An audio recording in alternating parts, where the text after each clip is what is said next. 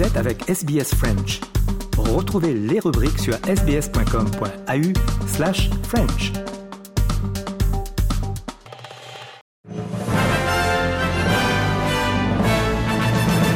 Mesdames et messieurs, bonjour et bienvenue dans le 3 minutes de ce mercredi 29 novembre. Audrey Bourget au micro de SBS French News. Israël a libéré 30 prisonniers palestiniens dans le cadre de son entente de cessez-le-feu temporaire avec le Hamas. Il s'agirait de 15 femmes et 15 adolescents. Le Hamas a à son tour libéré 12 otages, 12 Israéliens et 2 étrangers à la Croix-Rouge. Les familles des otages de Gaza ont tenu une marche où ils ont demandé au gouvernement israélien de s'assurer du retour de tous les otages.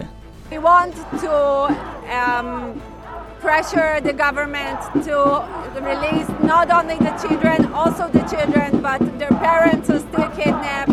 There are young people, there are young soldiers, um, people who are innocent who were in this party and now they're kidnapped and we don't know what, if they're dead or alive. Um, we have to have them home as soon as possible. En Australie, les Verts supportent toujours un cessez-le-feu permanent entre Israël et le Hamas.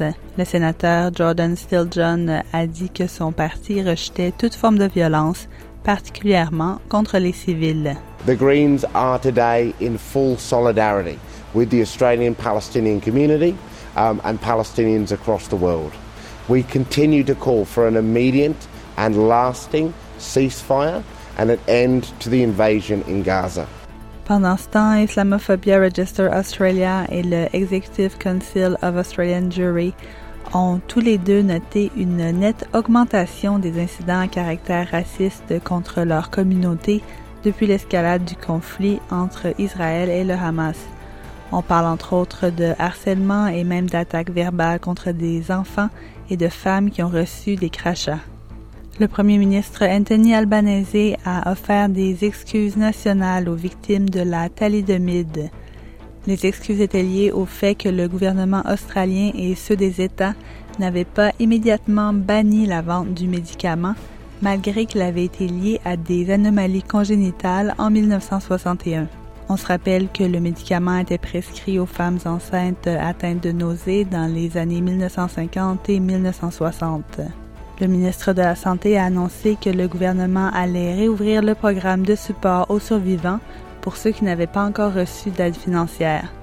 Mais le sénateur des Verts, Jordan Stilljohn, veut que le gouvernement s'assure d'indexer les paiements. An apology is only as good as the actions that follow it. That is why we are calling today on the government to index support payments so that they keep up with the rising cost of living and that there must be a pathway for survivors to get justice. That is why we are calling on the government uh, to enable and reopen the pathway for accessibility assessment uh, for support programs in Australia. Voilà, messieurs, dames, pour l'essentiel de l'actualité de ce mercredi 29 novembre. Je vous souhaite de passer une excellente fin de journée. Demain, vous retrouverez Grégory Pless pour un nouveau bulletin du 3 minutes sur SBS French News.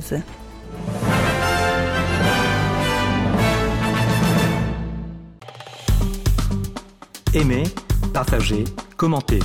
Suivez-nous sur facebook.com slash sbsfrench.